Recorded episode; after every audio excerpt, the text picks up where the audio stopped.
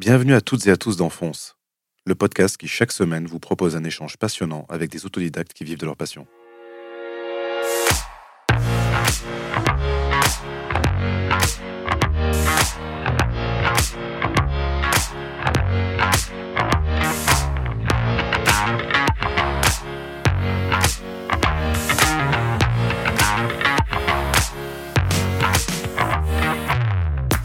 Pour ce neuvième épisode, je suis ravi de recevoir Cédric Arnaudet. Amoureux de hip-hop, Cédric n'a eu de cesse de documenter cette culture sous toutes ses formes tout au long de sa carrière riche d'expériences. Je vous invite à découvrir son parcours et comment son projet de fin d'études intitulé Tout simplement l'a emmené à écrire ses deux premiers livres à succès sur ce qui a fait une partie de notre éducation musicale, le sample.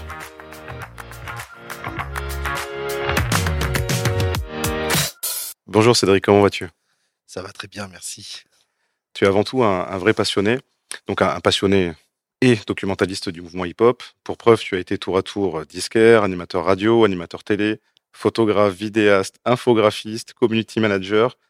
Maintenant, tu es aussi Instagrammeur et écrivain. Qu'est-ce que j'oublie? Papa de deux enfants. C'est aussi un métier à plein temps. Je suis ravi de t'accueillir sur ce podcast car s'il y a bien quelqu'un qui fonce, c'est toi. Ben, merci à toi pour l'invitation. Euh, avant de parler de, toutes ces passions qui t'animent, euh, revenons, si tu le veux bien, sur, euh, sur les débuts. Donc, parlons de ton enfance. donc, je me suis très bien documenté. Tu es né en 77. C'est ça. donc, un enfant des années 80. Quand tu étais enfant, est-ce que tu étais déjà passionné justement par, par la musique? Alors, ça a dû arriver rapidement. en fait, j'ai mon papa qui, qui est très branché art. Il est critique d'art. Donc, depuis que bah, je marchais même pas, j'étais dans le berceau, que j'allais au CAPC, euh, dans les centres culturels, ce genre de choses. Donc, euh, j'étais imprégné un peu par la, par la culture artistique, malgré moi, parce que j'avoue que ça me parlait pas au début. Et puis, euh, en termes de musique, j'ai des parents moi, qui écoutaient quand même pas mal de musique, tout ce qui était New Wave de l'époque les Dépêches Mode, euh, les The Cure, rock comme la Mano Negra, ce genre de choses. Question driver, la classique qu'on salue. Quand est-ce que tu as découvert le hip-hop et par quelle discipline tu as commencé? Alors, je vais pas faire dans l'originalité. je pense que bah, je suis un enfant de la télé aussi. Mmh bien que je suis né dans les années 80, il y a la télé qui fonctionnait pas mal avec ses, c'est cinq chaînes ou six chaînes qu'on avait à l'époque. Euh, donc je regardais Starkey Hutch le samedi ou le dimanche. Et avant ou après, donc c'était 84, ouais, mmh. il y avait euh, le, la fameuse émission qui est mythique. On a l'impression que ça a duré euh, des années, mais en fait, ça n'a même pas duré un an. L'émission HIPHOP de, de Sydney. Et euh, alors, je me rappelle plus très bien si c'était avant ou après. Euh, toujours est-il que euh, dans la continuité de, de Starkey Hutch, il y avait, il y avait ça. Et je savais pas ce que c'était, ces rythmes, ces gens qui dansent comme des robots, habillés comme des cosmonautes. Enfin, de suite, ça m'a, ça m'a attiré. et s'en est suivi après une exposition, la première exposition euh, mes parents m'ont amené qui m'a vraiment euh, touché, c'était au CAPC. Euh, parce que jusqu'à présent, c'était des trucs que je comprenais pas. Mmh. J'ai vu des choses, des gens qui faisaient des carrés de, de pollen, donc de la nef, tu voyais des carrés de pollen. Enfin, les gens disaient ah, c'est fantastique. moi, je comprenais pas ça, ça, ça me parlait pas. Donc, je veux dire, jusqu'à 85 au CAPC où ils ont invité un jeune artiste qui aujourd'hui est décédé, euh, qui s'arringue. Et, et là, pareil, j'ai fait. Alors, je sais pas si j'ai fait la, relation euh, entre ce que j'avais vu à la télé puis le côté urbain qu'il avait, mais euh, ça m'a intéressé. j'ai cherché un petit peu à comprendre. Alors, bien sûr, on n'avait pas Internet, donc on n'avait pas toutes les informations, mais bon, heureusement que bah, mon père, il avait un peu les connaissances qu'il avait, puis il y avait quand même des bouquins qui existaient, mais je me suis intéressé vraiment à cette culture, un peu du graffiti, de New York. Euh, et puis, je sais pas, le, tracé qu'il avait, ce truc un peu enfant, euh, minimaliste. euh, j'ai adoré. Donc, on va dire c'est ces deux événements-là qui m'ont attiré vers la musique, enfin vers le vers la culture urbaine. Et Mhm. puis, euh, je pense qu'il y a aussi le côté un peu, euh, je suis enfant unique. Et puis il y avait le côté un petit peu aussi peut-être un peu rebelle de se dire ouais j'en ai marre d'écouter euh, la musique de mes parents, je vais me faire mon, mon propre style. de toute façon, vous êtes des nazes. Et donc, du coup, j'ai essayé de, de chercher un peu la, la musique, ma musique, quoi.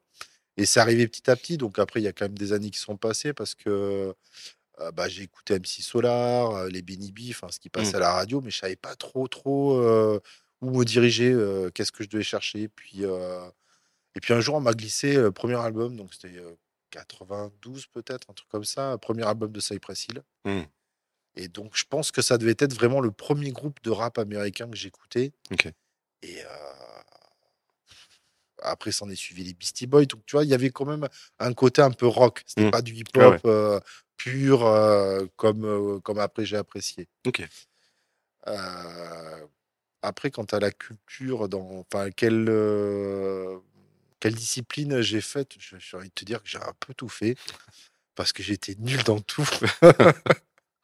Alors, j'ai fait quoi? J'ai fait la danse. Mmh. je suis allé à des cours de, de Thomas, de la Smala. Mhm. euh, graffé, mais ça ressemblait à rien. Alors, on va dire que j'ai tagué avec. euh, J'avais fait un anagramme à mon prénom, c'est donc Cédric. J'avais fait un anagramme de Cédric, c'était Dick Rec.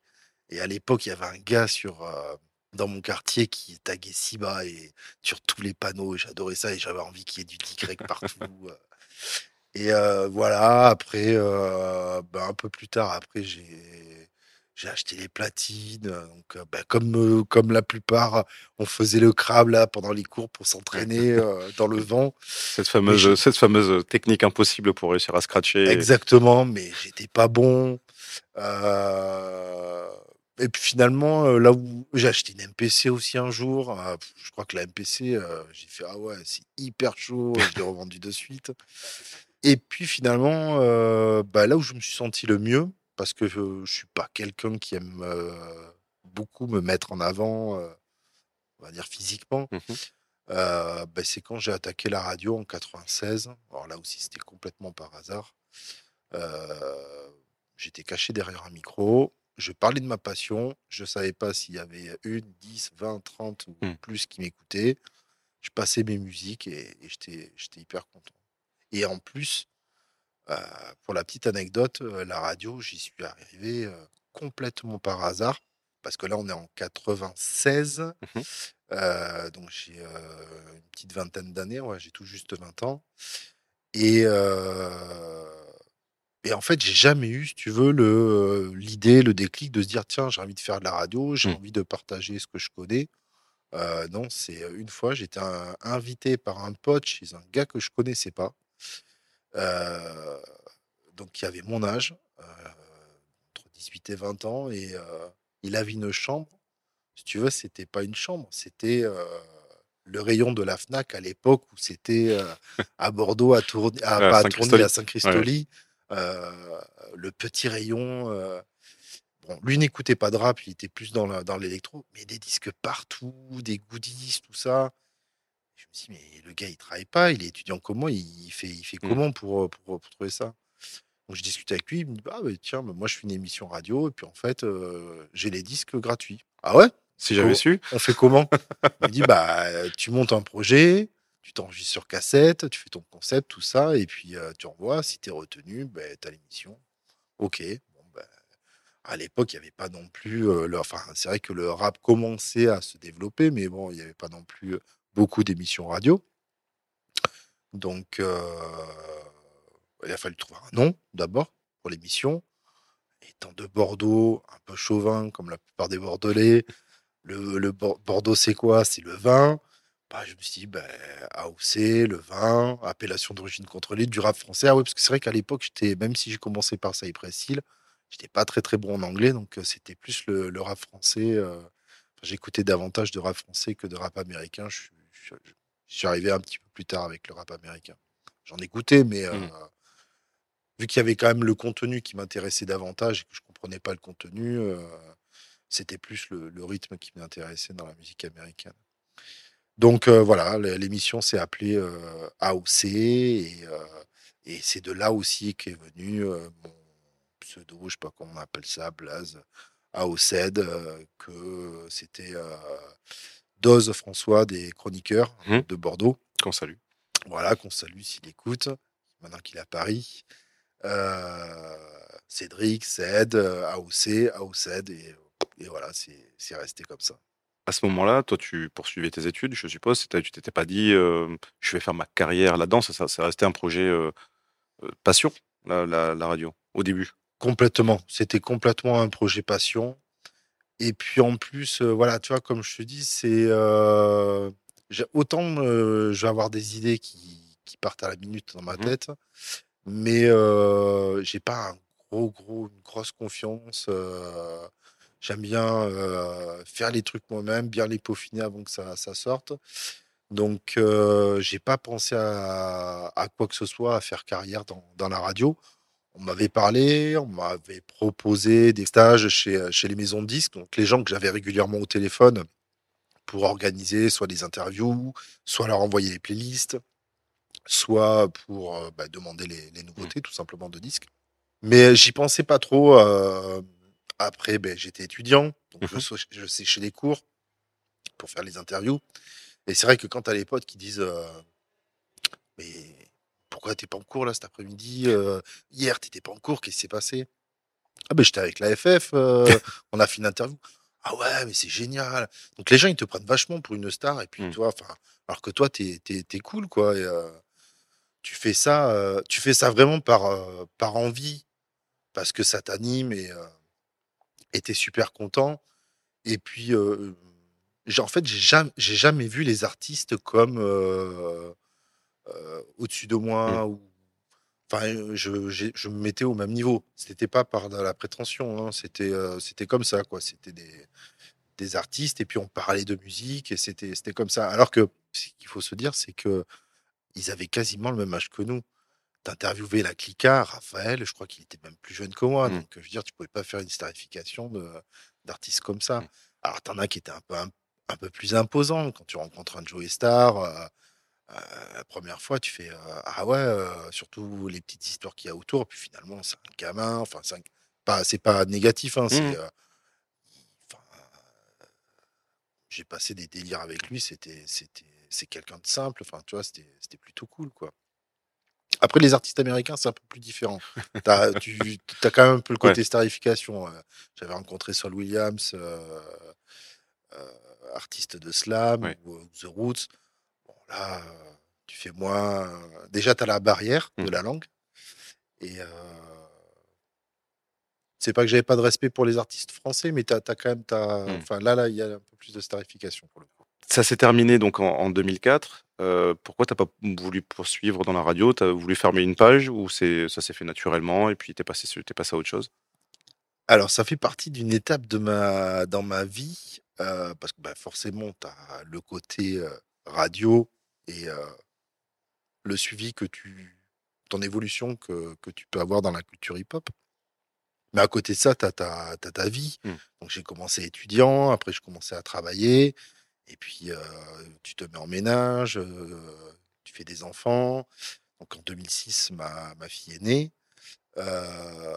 et puis, voilà. Puis, c'est vrai que je m'étais dit à un moment donné, bon, ben ouais, ok, le hip-hop, c'était peut-être un truc de, de gamin, mmh. quoi. Va falloir tourner la page, arrêter là. Donc, ça, je te dis ça aujourd'hui avec les années qui sont passées. Je ne sais pas si effectivement ça s'est réellement passé comme ça. Mais je pense que dans l'idée, c'était un peu ça, même si c'était inconsciemment, c'était un petit peu ça. Donc, d'ailleurs, pour fermer justement cette, parenthèse-là de 2004, en 2004, j'avais fait un documentaire qui s'appelait Pour qu'il en reste une trace, un documentaire vidéo. Donc, tu vois, je te dis inconsciemment, mais je pense que le documentaire, c'était peut-être aussi pour un peu tourner la, vraiment tourner la page, faire sa révérence. Euh, euh, et puis après, j'avais ce côté, tu vois, je parlais de chauvinisme euh, bordelais. ça me fatiguait toujours d'entendre Paris après Marseille. Et à Bordeaux, enfin, moi j'aimais bien les artistes qu'il y avait, que ce soit les psychiatrices, tu parlais de Lorenzo tout à l'heure avec Daddy Cuss, les, les chroniqueurs, Cousio Moi pas, enfin Moi pas de Bordeaux. Mmh. Enfin, il y avait plein d'artistes que je trouvais qu'il y avait énormément de, talent à Bordeaux et pourtant on n'en parlait pas plus que mmh. ça. Alors la mentalité bordelaise est peut-être aussi différente que dans certaines villes. C'est peut-être aussi pour ça que bah, s'en est resté là. Mais j'avais envie de montrer. alors je te parle du rap, mais en même temps c'est pareil dans la danse. On a des putains de danseurs. au niveau graphe, c'est pareil. On a des, excellents graffeurs. Et ça me. Enfin voilà, j'étais un peu.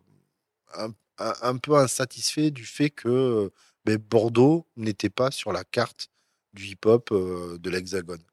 Et je me suis bah, quitte à mettre un peu en parenthèse, alors je sais pas si c'était une parenthèse à l'époque ou, clôturer ce chapitre de la culture hip-hop, je me suis dit, bah, j'ai envie de faire un, documentaire mmh. vidéo. Donc c'était en fait, j'allais voir un petit peu tout le monde et je faisais des petits documentaires, des petites interventions pour présenter les différents groupes.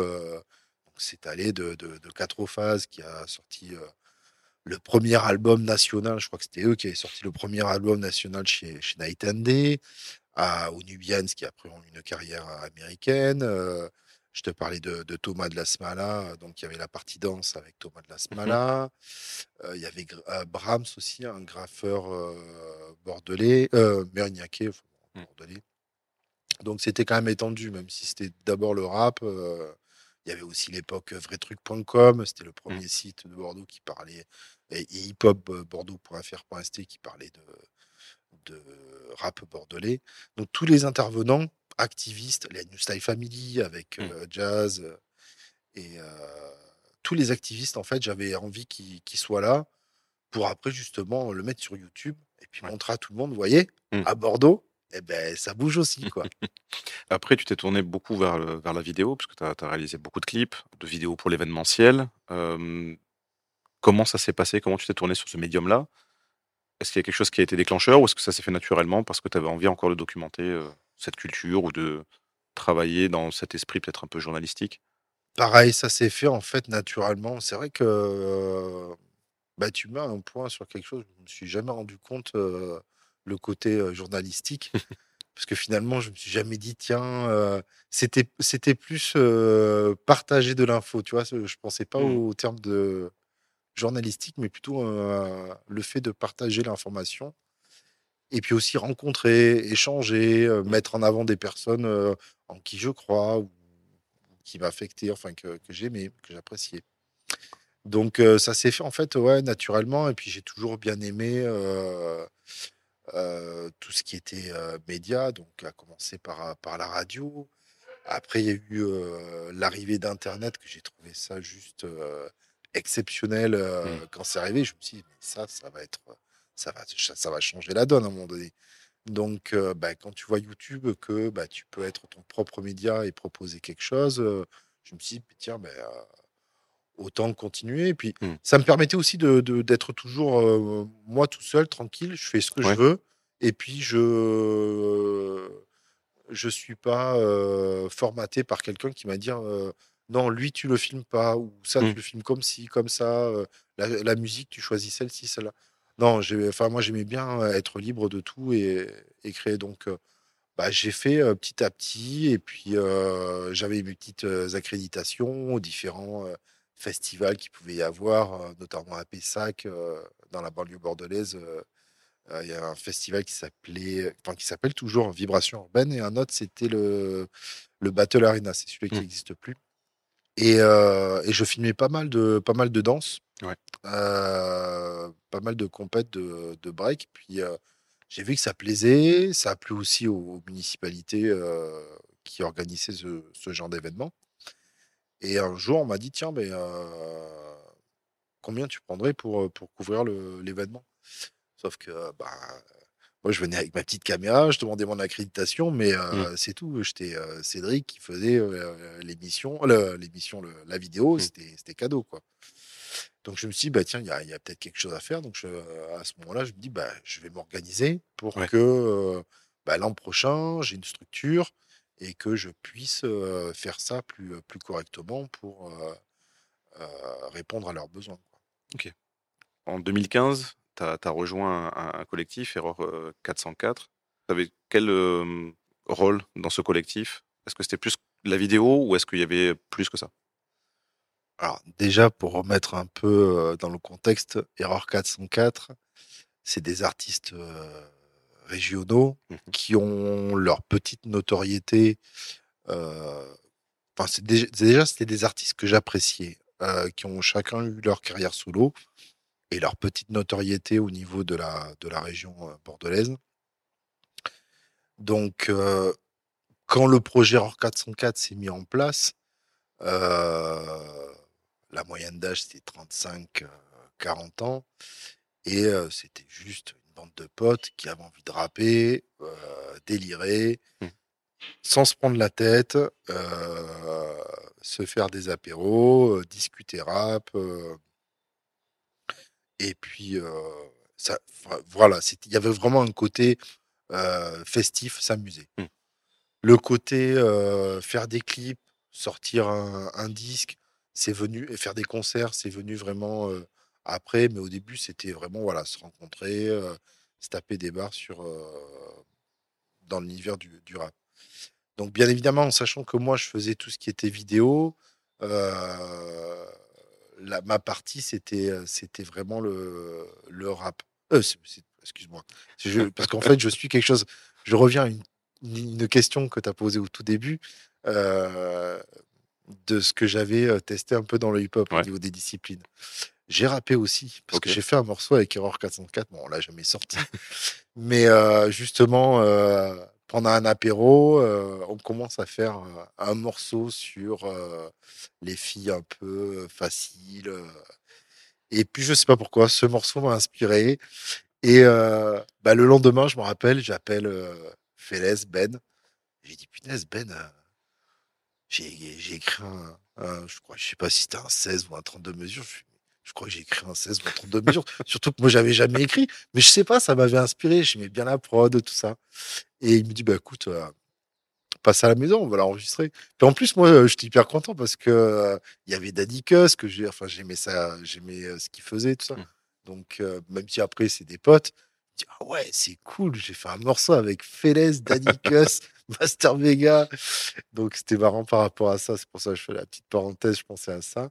Mais ma partie, c'était pas le rap, donc c'était la, la vidéo. Donc euh, quand après on s'est un peu plus euh, professionnalisé, même si on n'était jamais des grands professionnels, euh, c'était ouais, m'occuper de, de, tout ce qui était partie clip.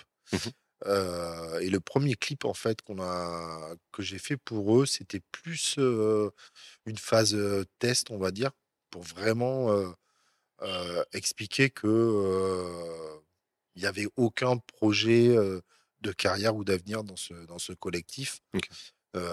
même si moi j'avais le matos pour pour filmer, le morceau c'était sur les extraterrestres. C'était extraterrestre en fait. Et en fait, je suis parti du délire que les extraterrestres en fait communiquent à travers la radio ou la télé, tu sais, en reprenant des images comme on peut voir dans, dans pas mal de films pour justement discuter et puis avoir le même langage que, que nous et se faire comprendre. Donc je me suis dit tiens bah pourquoi pas faire en y reprendre des images de ceux qui disent, mais comme un petit zapping en prenant plusieurs plusieurs images. Donc, c'est pour ça que je dis test, parce que finalement, j'aurais pu filmer quoi que ce soit, mais l'idée m'est venue, puis je me suis dit, comme ça, au moins, je casse pas la tête à, qui que ce soit, à se dire, tiens, on va partir sur un tournage, à faire quelque chose. Moi, je peux faire ça de chez moi, je récupère toutes mes images à droite à gauche de YouTube, et puis je fais le, montage vidéo pour, pour le clip. Et puis c'est de là que voilà, ça, ça a plu, puis on s'est dit, ouais, bah, tiens, on va, faire, on va faire des clips, on a fait des concerts, on avait des petits cachets, sachant que tout le monde travaillait, on s'est dit bon ben qu'est-ce qu'on en fait de l'argent? Enfin, Ça sert à rien de mmh. se donner 100 euros chacun, parce que du coup entre les graphistes, on était DJ et les rappeurs, on était quand même une petite dizaine, donc au bout du compte, quand tu partages, ça faisait peut-être une centaine d'euros chacun, c'était mmh. c'était rien. Donc on s'est dit, bah allez, on a des morceaux, on se sort, on se sort en disque, on se fait, on se fait plaisir. Alors, sachant qu'on est de la génération vinyle, bah, bien sûr, on avait envie d'avoir le vinyle Error 404. Sauf que entre l'époque où moi justement je faisais la radio et Mmh. tout le monde sortait leurs premiers morceaux en vinyle, il y avait une certaine facilité. Ouais. Aujourd'hui, euh, enfin, euh, c'était en 2014-2015, euh, la consommation de la musique avait complètement changé. Et Ouais. justement, il y avait Gaël Falgas de, de Toulouse qui a travaillé avec euh, le, le- le petit frère de Dadou de KDD, euh, Billy Bats. euh, qui à l'époque avait en fait un site internet sur tout ce qui était hip-hop américain et euh, Cuss le, le connaissait bien. Et en fait, ça a été un peu. On, on l'avait invité une, une fois pour euh, un peu qui nous drive euh, au niveau consultant pour se dire tiens, euh, aujourd'hui, qu'est-ce qui se fait? On a envie de sortir un disque, on a envie de sortir en vinyle. Ah, c'est, quoi la bonne idée? C'est quoi aussi les, les contacts à avoir Il a dit mais les gars, c'est fini le physique. Faut, enfin, Ouais. faut se mettre au goût du jour. Et donc, bien sûr. euh, les, les presque 40 ans qu'on était, euh, on avait un peu la larme à l'œil et se dire mais ils nous enlèvent notre rêve quoi. On avait envie d'en avoir notre, notre vinyle et puis, euh, puis alors ils nous plantent en plus, je me rappelle, ils nous plantent le, le clou encore plus fort en disant à la limite, si vous voulez faire du physique, vous sortez une clé USB erreur 404. Et alors là, je pense que tout le monde était déphasé. On s'est dit bon, ok. Parce que c'est vrai qu'il y, a eu- il y a eu cette période où le vinyle était roi, puis dans les années 90, le, le CD a pris le pas. C'est vrai, c'est devenu une- un, un peu une niche, le, le- le vinyle, et puis vraiment dans les années 2010, on trouvait plus de vinyle, euh, ou de, de mauvaise qualité, et c'est que maintenant, là, de- depuis quelques années, que ça, ça se refait, et que même la qualité commence à redevenir bonne, mais c'est qu'il y a eu tout un moment, justement, où quand vous avez sorti vos, vos projets, qui, ça devait être très compliqué, voire impossible de sortir un, un vinyle à un prix correct, et surtout à une qualité correcte. Le, le- en fait, ça s'explique par pas mal de choses. Euh, déjà, toutes les presses, euh, quand le vinyle euh, a complètement flanché, euh, qu'il n'y avait plus aucune valeur et plus d'avenir sur le vinyle, soit les presses ont été jetées, soit elles ont été revendues. C'est Ouais. les Japonais qui ont acheté. C'est pour ça que eux, ils maîtrisent grave le, le commerce du, du vinyle. Alors, eux, par contre, au Japon, bon, faut mettre le prix, mais euh, on peut avoir des éditions qu'on ne connaît pas, des, des, Ouais. des- des produits qui sont. Enfin, on pense même pas. euh, Je crois que c'est ouais, Cut Killer qui m'avait raconté que euh, lui, déjà, fin des années 90, la première fois qu'il est allé au Japon, il va dans un magasin, c'était un couloir. Et en fait, euh, pour te dire que les mecs étaient déjà en, la- en avance, il y a, il y a 20 ans, euh, les disques étaient euh, classés, c'est-à-dire par exemple, tu vas avoir un, un Notorious B.I.G., Mhm. euh, sa disco, enfin, la discographie d'un rappeur américain, et juste derrière, l'intercalaire après, tu avais tous les vinyles classés, les samples qui avaient été utilisés. Pour Ah oui, dire comment les gars ouais. allaient déjà super loin. Quoi. Et ça, ce qu'il m'a raconté, c'était ouais, tout début des années euh, 2000, fin 90, donc il y a une vingtaine d'années. Donc voilà, le, le- et puis, et puis là, il y a aussi le fait que la matière première, la wax, a, a augmenté aussi. Ouais. Donc euh, c'était euh, c'était compliqué de, de partir sur ça. Quoi qu'il en soit, on a quand même sorti notre projet en, en digipack, en, en CD, on était contents. Et puis euh, on vendait ça à nos, à nos concerts. C'était cool. S'en est suivi après les solos de chacun, Mhm. parce qu'il y a euh, Ben Félez qui a sorti euh, un EP, euh, L'Arbre et la Pirogue. C'était un EP 4 titres ou 5 titres. Et moi, j'ai fait trois clips euh, dessus, dont un où, où je suis vraiment super content parce qu'on est allé dans les Alpes pour filmer. Et, et c'était vraiment cool. Quoi. Il y avait des super, des super vues. Enfin, et puis on avait bien déliré. On était parti vraiment. C'était, on s'était fait notre petit road movie. on avait loué la voiture. On avait euh, tout a été fait à l'arrache et finalement le clip il rend, il rend super bien parce que on n'avait pas pu euh, euh, vraiment faire des repérages. On s'était Ouais. mis euh, quelques jours sur place et, et on a choisi les plans sur place. Quoi. Mais c'était cool. Quoi. J'ai lu que tu avais fait un, un petit documentaire justement pour les 20 ans de l'école du micro d'argent, où, t- où tu, euh, si je dis pas de bêtises, où tu as récolté pas mal de, de vidéos de, de personnes qui avaient assisté quoi, à la- à la tournée, c'est ça? Ouais, c'est ça, ouais. Alors en fait, euh, là, ça a été euh, Bah, tous mes projets, en fait, ça, c'est toujours le fruit du hasard. Mmh. Il n'y a rien de préparé, ça se fait petit à petit. Euh, il y a justement la, la tournée donc, des 20 ans de l'école du micro d'argent. Euh, Saïd de, de, donc c'est le moins connu, mais euh, qui fait partie du groupe, m'invite euh, pour, pour les 20 ans. et donc, on, fait les, on fait les backstage. Je rencontre, enfin, je rencontre, je les avais déjà rencontrés, mais je passe un peu de temps avec, avec Imhotep, enfin, tout le groupe, mis à part Akhenaton qui était malade. Donc, il est resté directement dans sa loge. Et puis, je crois que c'est avec Imhotep, je commence à parler de euh, une vidéo qui existait depuis déjà quelques années de quelqu'un qui avait fait, euh, alors après ça a été, c'était sorti en DVD, de quelqu'un qui avait fait pour les Beastie Boys Mhm. euh, un concert en prenant toutes les images de euh, filmées par téléphone. Et, et justement, voilà, sachant que eux, en plus, déjà, ils avaient fait le concert au pied des pyramides. Euh, Akhenaton aussi avait fait un live au Dôme de Marseille. Enfin, Mm. ils avaient sorti déjà des DVD de leur tournée. Donc, je dis, tiens, euh, euh, vous allez faire un DVD. Enfin, il y a quelque chose qui va sortir pour quand même, voilà, c'est les 20 ans. Donc, il faut marquer un petit peu le un petit peu marquer l'événement. Donc, euh, et il n'y avait rien de, il y avait rien de prévu. Sachant qu'en plus Bordeaux, on était dans les dernières dates de, Mm. enfin c'était vraiment sur la, la fin de tournée.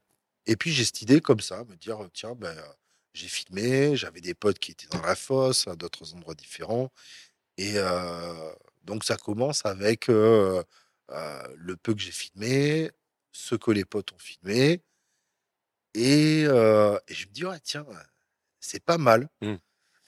Et puis je discute sur internet, je tombe sur un gars qui était ingé son à au Dôme de Marseille justement, Hervé, qui me dit bah moi si tu veux euh, j'ai la bande son de, de ce qui s'est passé à, à Marseille donc euh, le son nickel euh, parce qu'il y avait c'était surtout ça qui, qui Mm. pouvait déranger parce que suivant là où tu filmais tu avais le son qui était euh, Ok. complètement différent et pas très très agréable à, à regarder et à écouter donc le gars m'envoie ça et donc, du coup, après, voilà, j'ai commencé à récolter un peu des vidéos à droite à gauche. Et puis, bon, forcément, avec euh, euh, les médias comme YouTube, tu peux récupérer euh, plein de vidéos. Euh, donc, euh, je crois que ça doit durer euh, une demi-heure, trois quarts d'heure, un truc comme ça. Il y a, il y a quelques titres. Et euh, j'avais aussi récupéré, ils avaient fait une animation euh, avec euh, l'espèce de samouraï Oui. euh, euh, pour justement présenter euh, le concert euh, et les 20 ans. Donc j'avais pu récupérer ça. Donc il y a, tout est euh, non officiel. Mm. Euh, c'est avec eux que j'avais parlé parce que j'avais envoyé ça à Saïd après. euh, mais ouais, ça avait, ça avait bien plu. C'était pareil, c'était, c'était un kiff. Mais, euh, mais je l'ai revu dernièrement et plus pour, pour le souvenir et puis revoir la vidéo, pas pour me dire tiens, c'est moi qui l'ai fait. Mais, mais c'est vrai que c'était, c'était cool parce que justement, c'est. C'est ce que j'avais envie de voir, Mm. quoi. Donc, je me suis fait euh, ce qui n'était pas fait, le DVD qui est jamais sorti pour les, pour les 20 ans. Ça nous amène en 2018, moment où tu as voulu donner un- une nouvelle orientation à ta carrière.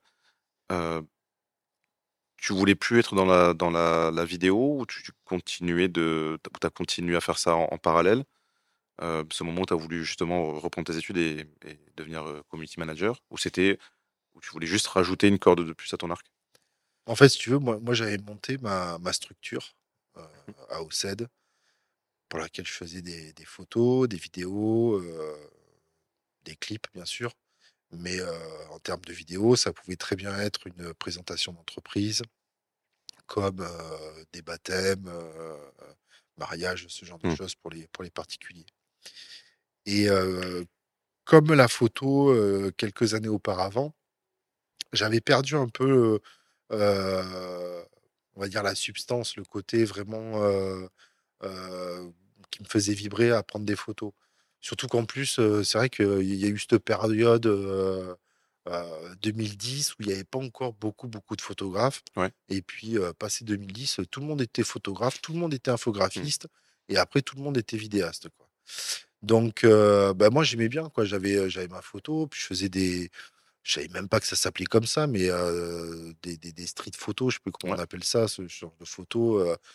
J'adorais ce que faisait Douaneau depuis petit, et, et, ça, me, ça me parlait, quoi. Mmh. Donc, tu vois, photographier une grand-mère derrière un graphe, ce genre de contraste, c'est des choses que, que j'aimais bien.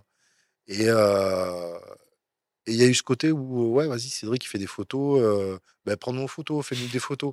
et quand tu plus le truc qui est spontané, bah, ça te saoule. Donc, mmh. Et les vidéos, je pense que ça a été une période où ça a été un peu comme ça, où ça me fatiguait d'avoir trop des commandes, où j'avais plus la liberté vraiment de, de faire ce que j'avais envie de faire, où, où j'ai arrêté. Après, il y a eu aussi le côté où, sachant que j'étais autodidacte, et que plus ça allait, plus on me demandait des choses mmh. un peu plus pointues, que ça soit sur le montage vidéo, l'infographisme, sachant qu'en plus, c'est des, des choses qui ont énormément évolué en quelques années. tu pouvais acheter le dernier appareil photo ou la dernière caméra ou le dernier ordinateur. un an après, les techniques étaient complètement différentes. Mmh. Tu avais investi, mais le 4K était passé, enfin, c'était passé au 4K et, mmh. et et ton matériel pouvait commencer à être obsolète et, pas suivre vraiment ce qui se faisait. et sachant que, voilà, comme je te disais, j'étais autodidacte, je me suis dit, bon, ben, ce serait peut-être le, moyen de vraiment se professionnaliser et vraiment partir sur des études pour vraiment apprendre ce que c'est et puis vraiment avoir les bases, chose que j'avais pas. Je me débrouillais, mais pour moi, j'avais l'impression un peu de, bricoler et peut-être pas être sûr d'aller jusqu'au bout des choses mmh. parce que j'avais pas non plus eu justement le, tout ce qui était basique. Donc du coup, j'ai repris les études. Donc j'ai commencé par un, développeur programmateur web et puis après j'ai fait un, master en community manager. Et justement, j'en arrive à la fin de, des études de community manager. Donc on est en 2019 on doit en fait créer une marque avec tout, le logo, la ligne éditoriale, les couleurs, bah, la marque des gens elle-même, ce que tu veux, sur quoi tu veux communiquer. Enfin, qu'est-ce que c'est ta marque? Je suis pas allé chercher bien loin. J'adore la musique. Je me suis dit, bon, ben ouais, je vais faire un truc. ça s'appelle tout simplement, tout simplement. Allez hop, tout simplement. Et puis je vais raconter l'histoire des productions. et là encore, il y avait ce côté aussi un peu partage parce que c'est pas que j'en ai souffert, mais le hip-hop aujourd'hui, tu l'as partout. tu l'as dans la rue, la façon de t'habiller. Tu regardes une pub, il y a, un côté urbain. Le cinéma, il y a un côté urbain. Je regardais la dernière fois où au présidentiel, enfin juste après les présidentielles, t'as Rachida Dati qui a des Nike euh, euh, Sakai, euh, le truc qui est juste impossible à trouver. Je sais même pas ce que, ce que, si elle savait ce que c'était. Donc, et, c'est des trucs qui sont, qui sont hip-hop, alors que, bon, bref. Aujourd'hui, c'est à la mode d'être hip-hop. Mmh Ça n'a pas toujours été le cas. Dans les années 90, on te pointait un peu du doigt à se dire «Ah, T'es qui, toi? T'as vu comment tu t'habilles? Machin, ceci, cela. Donc, les mœurs ont évolué. Mmh et, et justement, j'avais envie un peu de partager ce côté à se dire, vous savez, cette culture-là, vous avez toujours dénigré, vous avez même appelé ça sous-culture. Mais si je vous la mets sous le nez, que je vous explique un peu comment les choses se mmh. passent, que justement une MPC, bah, c'est pas si facile que ça à utiliser, que si tu n'as pas une culture musicale qui mmh. te permet de puiser sur de la musique ethnique, de la musique orientale, de la musique classique, n'importe quel style de musique, mmh. et puis en faire un banger qui va passer dans toutes les radios, même un classique après plus tard, enfin, on n'en serait pas là aujourd'hui.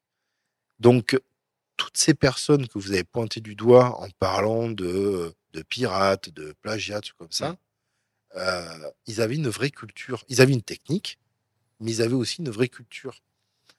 Et moi, d'ailleurs, tu disais en début de d'interview que j'ai eu un, passage où, où j'étais disquaire. Mmh à cette période-là, tu pouvais pas me faire écouter autre chose que du rap. c'était du rap, surtout qu'en plus, on était à cette période, donc là, on est au tout début des années 2000.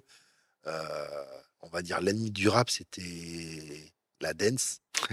ça s'appelait pas encore l'électro, ça s'appelait la dance. Et quand je suis arrivé à Cultura, là, où je travaillais, eh ben, les disquaires me disent Mais ton rap, c'était style le Wu-Tang, vas-y, je vais te faire écouter un morceau de sol, mmh. ça vient de là. Mmh. Puis tu es là, t'écoutes, et puis tu as le gars de l'électro qui te dit Mais attends, mais tu connais, je sais pas, par exemple, DJ Vadim, tout, ce qui est Ninja Tune, ou DJ Shadow, ce genre de mmh. choses, tu vois, qui sont ce qu'on appelait, enfin, qu'on savait pas trop nommer, abstract, abstract hip-hop, ou qui étaient classés dans l'électro, mais il y avait des consonances un peu hip-hop. Tu dis, mais ah ouais, enfin, c'est un peu une pieuvre avec plusieurs tentacules. Alors, on a, on a tous été bercés par Avoc et Mob Deep. On savait mmh. que la période piano-violon, qui a bien traumatisé tout le monde, y compris les Français, où on a eu une grosse période piano-violon.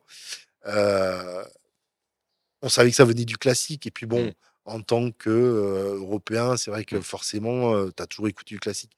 Mais tout ce qui est soul, funk, jazz, moi, j'avais pas cette culture de cette, de cette musique-là. Donc, c'est en étant disquaire que j'ai appris un peu que ben, fallait justement arrêter de sortir, enfin, justement sortir les, les œillères mmh. et puis regarder un peu à droite à gauche ce qui se faisait. Parce que justement, on parle de culture hip-hop, mais en fait, elle est, elle est très très large mmh. et elle n'en serait pas là aujourd'hui si justement elle ne s'était pas développée aux autres cultures. Chose que les autres cultures n'ont pas faite avec notre culture, mais nous, on l'a fait avec les autres. Et d'ailleurs, pour continuer, aujourd'hui, donc j'écoute de, tout, mais je suis même venu à écouter de l'électro après, ou alors là, je sais plus quand c'était, mais quand le premier Daft Punk est sorti, je ne me rappelle plus le Daft Punk, si oui, 96, si je dis pas de bêtises. Ouais, voilà. Et là, là, moi, mmh. ça, c'est quelque chose qui m'a un peu traumatisé parce que je m'étais dit, mais qu'est-ce que tu fais là? C'est pas de la dance, mais c'est un truc, c'est pas très très rap ce que tu écoutes. En même temps, au niveau de l'oreille, je me dis, mais au niveau technique, ça sonne un, peu avec les mêmes techniques. Et puis, tu te dis, mais il travaille avec des sampleurs, tout ça. tu as juste le BPM en fait qui est accéléré, les basses qui sont un petit peu plus lourdes, le, le beat aussi, mais la technique est la même. Et c'est pour ça, après, j'ai été sur, sur d'autres styles de musique. Donc, pour revenir sur, sur tout simplement, j'avais ce besoin de aussi remettre un peu les choses à leur place, à dire que rien n'a été fait au hasard. Mmh. C'est à la base quelque chose de bricoleur, parce que qu'est-ce que le sampling Enfin, l'origine du sampling, c'est euh, qui va commencer à mettre deux breakbeats et qui passe d'une platine à l'autre pour que le morceau dure un petit peu plus longtemps. C'est, enfin, pour moi, c'est, l'origine du sampling. Ça commence déjà par ça. Par les Par, par, le voilà, par le DJ, parce que déjà le, les machines n'existent pas. Mmh. Et puis après, il faut aussi remettre aussi dans le contexte que ça vient des ghettos afro-américains sur lesquels ils n'ont pas non plus les budgets pour avoir un trompettiste, un clavier, un ceci, un cela. Et puis en plus, ils n'ont pas non plus la technique de solfège pour, euh, pour avoir la musique. Donc il y a le côté budget, euh, parce qu'ils ont des choses à dire, mais euh, au niveau musicalité, il manque quelque chose. Bah, on prend les disques à droite à gauche, et c'est là que tu te dis, mais c'est fou. De 5, 6, 10, enfin, des, des, mecs comme The Bomb Squad qui, qui, faisaient des sandwichs de, de, samples et qui t'arrivaient à te changer un morceau. Et puis, en plus d'éléments complètement différents. Tu peux avoir du jazz, enfin un cuivre de jazz, du funk, de la soul, peut-être euh, un, beat un peu plus rock, même les Beastie Boys qui faisaient des trucs avec des beats de Led Zeppelin, enfin c'était juste fantastique. Donc il y avait vraiment ce côté à se dire, en fait, on a une culture de ouf. Et il faut, faut, faut aujourd'hui que les gens comprennent que on a, on a, fait, enfin on a fait, moi j'ai rien fait du tout, mais bon, je veux dire que je fais partie de cette culture ces gens-là ont fait du bricolage, mais un bricolage qui s'est professionnalisé au fil du temps et qui est, qui est, qui tout simplement du génie. Enfin, moi, pour moi, c'est, c'est tout simplement du, du génie qui s'est fait à travailler des musiques euh, et puis imposer quelque chose qui, pour le coup, ben, euh, une grosse majorité était réfractaire et ne voulait pas entendre parler. Et aujourd'hui, tu l'as partout. Tu, l'as partout. Et ce qui, est intéressant, c'est quand tu empiles comme ça ces choses, c'est euh, les sound systems jamaïcains, donc de- d'immigrés jamaïcains qui sont euh, dans, dans- aux États-Unis, notamment dans le Bronx. Euh, le fait de la pauvreté fait que tu- effectivement tu ne peux pas avoir les instruments, même si aux États-Unis, alors pas forcément à New York, mais partout, le- les communautés afro- afro-américaines ont une grosse culture euh, mu- musicale, que ce soit par l'église, par le jazz, par, enfin, par toutes ces, ces- musiques-là. Donc l'ADN vient aussi de là. Mais ça, ce n'est pas que ça. C'est ce côté, on a trouvé des moyens de se débrouiller pour faire la fête, puis ça marche bien, on continue, et plutôt que d'en rester là, ben, on, on professionnalise le truc, entre guillemets, bah, jusqu'à euh, ne plus avoir, enfin, ne, ne plus se satisfaire que de deux platines, puis trouver des machines qui permettent de faire des choses qui ressemblent à, détourner même des machines, on va peut-être en parler, mais qui, euh, qui à la base n'étaient pas créées pour faire ce type de musique, mais qui se trouvaient être des bons outils pour faire ce, type de musique par nécessité. Et, et- et c'est vrai que j'avais jamais pensé à ça, mais quand tu le dis, c'est vrai que ces bricolages d'il y a bah, maintenant 40 ans euh, ont créé des industries. Le rap, qui est une des composantes du, du hip-hop, en tout cas, je déteste ce terme, mais la musique urbaine, comme on dit, elle est absolument partout. Dans la pub pour, euh, des banques, euh, dans les musiques d'attente, enfin partout, on, entend du rap, et même dans la pop, même dans, les autres courants musicaux, musique numéro un aux États-Unis, enfin dans le monde, partie de bricolage de jeunes qui avaient juste envie de s'exprimer, de faire un peu la fête ou de s'amuser? En fait, tu vois, tu le dis, tu, tu prends le, le- le dernier album de Rangel, Mm. tous ceux qui ont fait euh, les musiques, Mm. enfin, tous, peut-être pas tous, mais une grosse majorité, j'ai remarqué, c'est des beatmakers qui font partie du, du, Mm. du hip-hop. Euh, des gens comme White and Spirit qui ont fait euh, les BO de Ma City va craquer, des morceaux classiques comme Retour aux pyramides des X-Men. Bah, en ce moment, euh, ils sont dans le cinéma, ils montaient les marches hier ou avant-hier parce que ça fait des années qu'ils sont dans les musiques de films. Akhenaton a travaillé avec la télé, à faire des jingles pour euh, euh, des émissions télé, des publicités. Enfin, aujourd'hui, le beatmaker qui a pendant très longtemps pas été, enfin pas eu les lettres de noblesse que il était censé avoir, est reconnu enfin comme un Mm. musicien. Donc certes, il n'a pas fait le solfège comme bah, les artistes qu'il a samplés, mais il a une technique qu'il a développée et puis il a une certaine créativité qui permet de, monter des, super projets. Justement, donc, précisons ce que c'est que le sample. Que- Quelle est ta définition? Comment tu l'expliques à quelqu'un qui n'est pas familier avec, ce mot, avec ce- cette technique de, de création musicale On appelle sample vraiment la partie quand tu prends sur un master. Hmm. Euh, C'est-à-dire que euh, toi, tu fais que enregistrer une boucle que tu vas mettre, euh, que, tu vas te faire, faire tourner.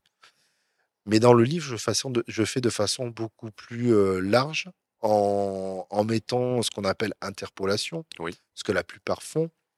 C'est-à-dire, je crois que Dr. Dre a fait partie des premiers à, faire ça.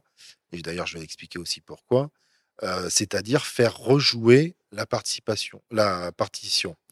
Donc, euh, voilà, moi je généralise. Finalement, tu prends la partition, donc tu prends un échantillon de cette partition, même si tu la fais rejouer. Donc c'est un sample. Dans le livre, on va dire que je fais pas de, je fais pas de détails entre ceux qui font rejouer et euh, ceux qui prennent directement sur le master. Après, l'interpolation, elle est venue aussi par rapport aux, aux besoins financiers. C'est-à-dire que quand tu fais rejouer, bah, déjà d'une part, ce qu'il faut savoir, c'est que l'artiste euh, chez qui tu as pris la partition Oui. est obligé d'accepter. Enfin, il ne peut pas refuser toujours. D'accord. Il ne peut pas refuser. Euh, par contre, tu lui donnes 100% des droits, Ouais. maximum. Ou alors, il il est cool, il te les offre, ou euh, vous faites 50-50. Donc, ça, c'est à voir à son bon vouloir. Mais euh, tu as une participation dans la création parce que tu fais rejouer. Donc, il y a quelque chose qui t'appartient aussi. Mm. C'est pour ça aussi que l'interpolation se fait de plus en plus. Pour revenir euh, justement euh, à ce moment où tu fait cette formation, enfin ce, ce- ce cursus pour devenir community manager, tu as ce projet de fin de, de fin de cycle, de fin d'études. Tu crées ce projet, à la base, c'est pour toi. Enfin, c'est pour l'étude. Oui, enfin, c'est pas pour, pour le avoir l'examen. Pour une fois, Voilà. c'est pas pour le partager. C'est ça. Euh, ben justement, à quel moment ça dérape? À quel moment tu, tu le partages? À quel moment ça grossit? Ça, Tu crées le site Instagram, etc. Enfin, tu crées le- la page Instagram? Alors, euh, pour vous situer dans les dates, euh, on est en 2019 quand je passe le- l'examen. Mhm. Le projet, euh, il y a uniquement les bases, à savoir le logo qui existe, une pseudo-ligne éditoriale, euh, le choix des couleurs justement pour, euh, pour le logo, et puis l'idée- principale de raconter euh, l'histoire de, de morceaux. Et trois articles, je crois, ou quatre, cinq maximum, Mm. que j'ai à présenter justement euh, au niveau du jury pour montrer euh, de façon plus technique au niveau de la création du site qu'on pouvait basculer en faisant des recherches par artiste samplé, par artiste sampleur, ce genre de choses. Et ça s'arrête là. 2020, en mars, on est tous confinés chez nous. Moi, justement, je sors d'études euh, et je cherche du boulot pour euh, justement mettre en, en pratique euh, ce que j'ai appris pendant, pendant ce master. Et tout début mars, justement, j'ai un poste qui m'attend. Sauf que ben, on apprend qu'on est tous bloqués.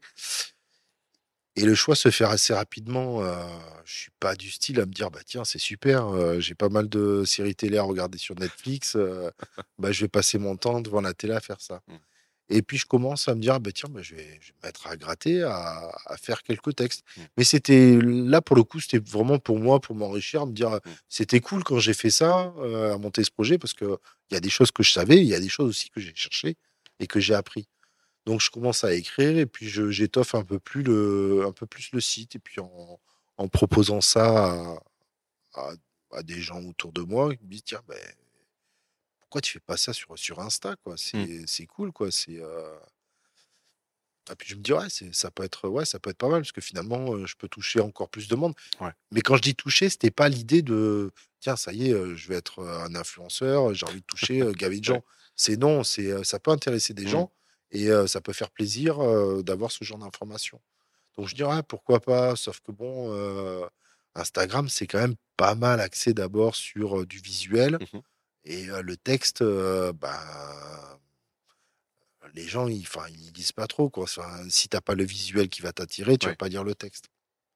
Donc c'est là que je contacte un DJ parisien qui s'appelle Simon et qui est DJ Sims Le fameux. le fameux, qui faisait déjà depuis quelques années, que je suivais, qui faisait déjà depuis quelques temps, euh, des vidéos sur lesquelles il est euh, face caméra, devant ses platines, il prend le morceau original.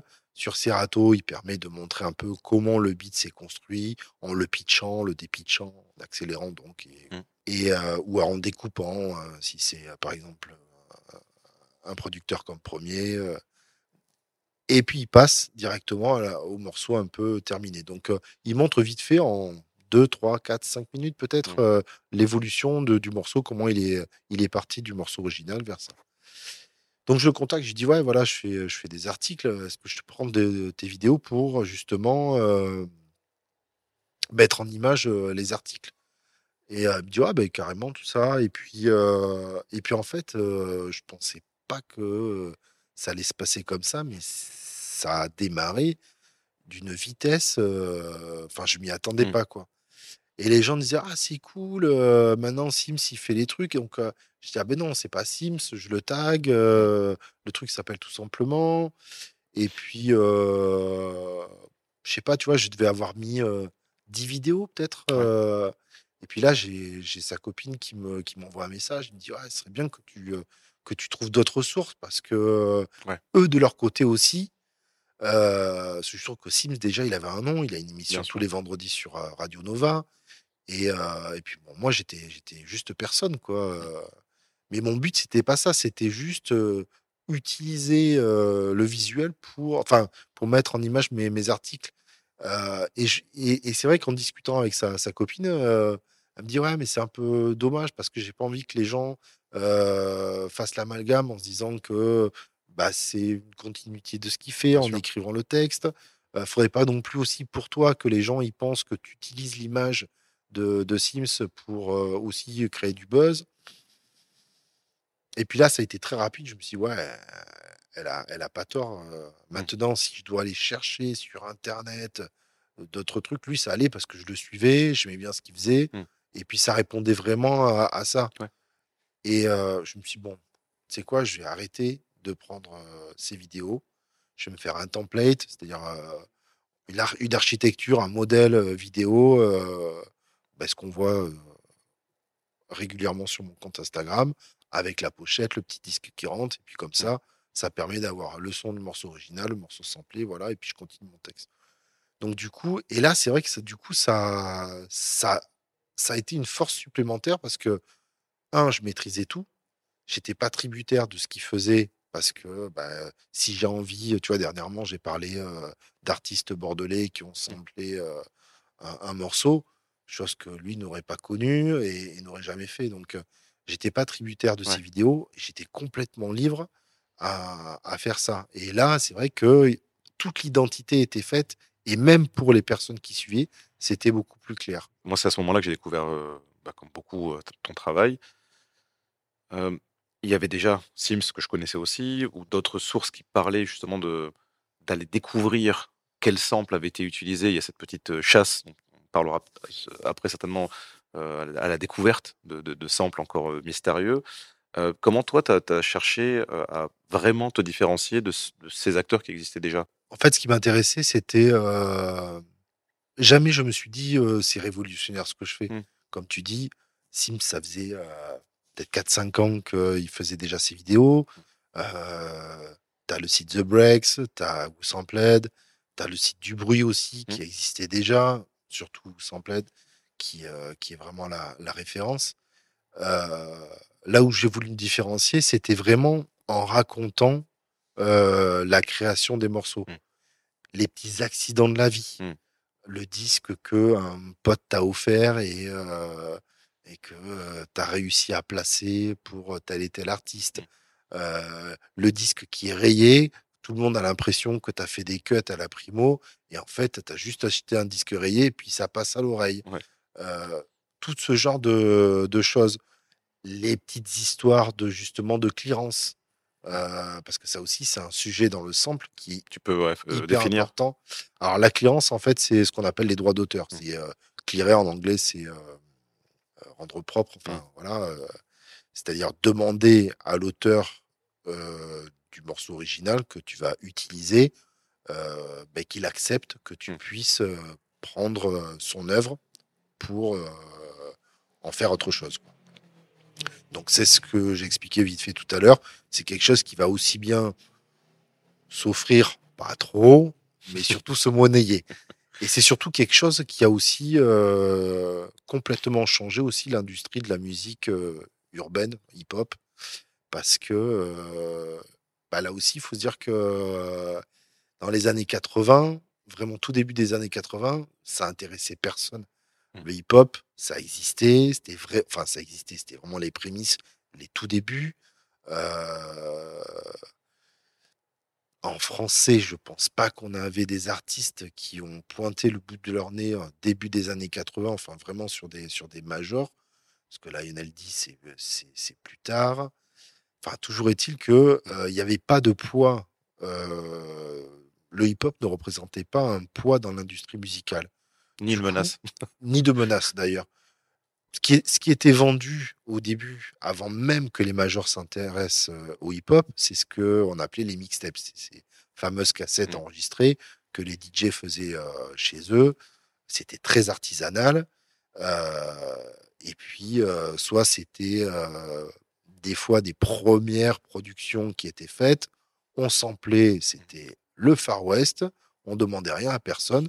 Sauf que là, la major, et donc forcément l'artiste que tu samplais, pour eux, c'était transparent parce que les mixtapes, ça se vendait un peu dans les magasins, sinon ça se vendait euh, sous le manteau. quoi. C'était euh, Donc, euh, dans l'industrie musicale, il- personne pouvait dire le poids que pouvait avoir une mixtape si tu en vendais 100, 200, 300 ou plus. Donc, les pertes financières que pouvait avoir l'artiste par rapport à ça. C'est surtout arrivé aux États-Unis. L'exemple référence, c'est- Bismarck qui a été, le, on va dire, dans les premiers à être touché juridiquement par, par le sample. Mais faut remettre les, enfin, faut prendre conscience qu'en fait, la notion de clearer, de demander le droit, les, que ce soit les artistes originaux ou les majors, s'en sont intéressés une fois que le hip-hop a pris du poids. Mmh. Si l'artiste sample quelqu'un et qu'il a aucune diffusion, qu'il a aucune vente, on va pas lui casser les pieds. Comme dit justement DJ Premier, à chaque fois qu'il s'est fait entre guillemets avoir, mmh. bah, il a toujours dit bah, j'ai payé parce que j'avais suffisamment gagné pour pouvoir payer. Donc bon, ça veut dire ce que ça veut dire. comment tu, travailles? Est-ce que on viendra après sur le, site en lui-même et justement pour les samples, est-ce que il y en a beaucoup que tu vas chercher par toi-même, que tu découvres par toi-même, ou est-ce que tu te sers des bases de données qui existent déjà, qui peuvent parfois être très pertinentes, parfois un peu approximatives Comment tu t'organises pour justement aller rechercher ces samples un peu. Tu veux mes secrets? Au moins une partie? Alors, bien sûr, ouais, je vais pas, je vais pas raconter n'importe quoi. sinon, c'est, c'était, c'est moi qui est à l'origine. ça aurait été moi qui serait à l'origine de la plupart de ces sites qu'on vient de, de citer. bien évidemment, je regarde sur ces sites-là, même si je vérifie pas mmh. Mal quand même les sources, parce que justement, je parlais de sites références avec euh, Sampled il y a des erreurs. Il n'y en a pas non plus énormément, mais il y a des erreurs. Euh, donc des fois, c'est directement les beatmakers qui m'ont donné, me disent ah non non, ça ça n'a rien à voir. Des fois, c'est aussi directement, euh, tu vois, j'avais fait euh, Titi Parisien de cette gecko mmh et j'ai eu un petit message de, de ce gentil tatoué qui m'a dit T'y es pas, Barlou, cherche. ah, donc du coup, je me suis dit Ah ouais, je crois que c'était les Carpenters que j'avais noté. Et, euh, et, justement, c'est Simon qui est Sims qui m'a aiguillé, qui me dit Ah, il faudrait que tu ailles voir euh, du côté euh, des disques de chez Burton, tout ça. Donc, du coup, je me suis potassé tous les disques Burton. J'ai d'ailleurs trouvé des pépites. Je me dis Mais c'est ouf, il y a des trucs de malade donc ouais, il y a, quand même pas mal de recherches, mais effectivement, je regarde sur ces sites-là. Après, je, vérifie parce que des fois, tu te dis ouais, c'est un peu vite fait, ça ressemble, mais bon. Mmh. Surtout qu'en plus, le sampling aujourd'hui, ça a énormément évolué. C'est-à-dire que des, avec des trucs comme Tracklib aujourd'hui, tu as carrément des banques de données où tu achètes les samples. Donc finalement, ton sample, il va être référencé sur sample comme quoi tu as samplé tel artiste, mmh. mais en fait, cet artiste-là a juste acheté un sample sur une base de données, et toi, tu connais même pas cet artiste-là, tu as juste bien aimé aussi ce mmh. sample-là, et tu en as fait autre chose. Et donc, d'un côté, tu vas avoir un sample qui va être utilisé pour de la pop, ou de l'électro, et toi, tu vas utiliser exactement la même chose pour, pour du hip-hop. Oui, donc Tracklib, pour, pour resituer, c'est un site qui te permet justement de d'avoir accès à des banques de, de, de sons qui sont pas libres de droit, mais qui, qui vont t'autoriser à, utiliser certains samples parce que tu, justement, tu payes ce droit-là. Euh, et donc, on en parlera peut-être un petit peu après, mais c'est justement une des nouvelles façons de pouvoir avoir euh, ces, fameux samples clearés, euh, puisque maintenant, ben, l'industrie fait que ça coûte très très cher de, d'avoir des, des, samples. Pour, pour, revenir sur ce que tu disais juste avant, enfin sur la question que je te posais juste avant, pardon, donc il y a des choses que tu arrives à obtenir avec des confessions de beatmaker, euh, des choses que tu as cherchées ou que tu as vérifiées par toi-même. Est-ce qu'il y a des samples que tu as justement réussi à, trouver qui n'étaient pas encore euh, référencés et quelle sensation ça fait d'être dans ce Da Vinci Code du sample? Bah, Je pense que ça va être la même sensation que quand un beatmaker trouve une pépite et puis en fait un morceau qui devient un classique ou qu'un mmh. beatmaker français euh, réalise euh, une prod à partir d'un sample et qu'il voit qu'un an, deux ans après, euh, tu as un premier, un Reza ou n'importe quel gros beatmaker américain qui reprend la même boucle et tu fais Ah, je l'ai trouvé avant. Parce qu'il y a, y, a, ce côté aussi compétition dans le, dans le digging. Les, les beatmakers, enfin, dans le, le digging, c'est ce qu'on appelle les, les, creuseurs de caisse, les, les chercheurs de pépites de, de sons de face B mmh. euh, qui ont été un toit parce que là aussi, ça serait pas, ça serait pas un jeu. de prendre comme fait ou a fait, par exemple, Puff Daddy qui va prendre des, des samples au kilomètre sur plusieurs boucles, plusieurs mesures de trucs très très connus qui sont que tout le monde connaît, qui sont rentrés un peu déjà dans, dans l'oreille avant même que le morceau existe. Donc forcément le, morceau va, fonctionner. La plupart des beatmakers vont vraiment être avec dans une quête à trouver le sample que personne a trouvé. Et justement, bon, il y en a de moins en moins des, samples qui n'ont pas été trouvés. Mais je pense qu'il y, y, a ce côté un peu fantasmagorique qui fait que j'ai trouvé quelque chose que, mmh. que personne que personne ah ce qui se perd d'ailleurs aujourd'hui avec ce qu'on disait avec mmh. Trackly parce que finalement il y a cette simplicité d'un côté de pas passer par tout ce qui est juridique pour avoir les droits mais en même temps ça veut dire que ben, aujourd'hui les beatmakers qui vont travailler avec du track libre ils travaillent avec la même matière première, tous. Ah la technique va être différente, donc ils peuvent faire autre chose, mais ils travaillent avec la, même matière première. Oui, puis c'est vrai que tu, parlais de, de, Puff Daddy qui fait des choses qui, alors c'est du sample, mais ça, ressemble même plus presque à des reprises réactualisées que du, sample tel que, on va dire, les puristes le définissent.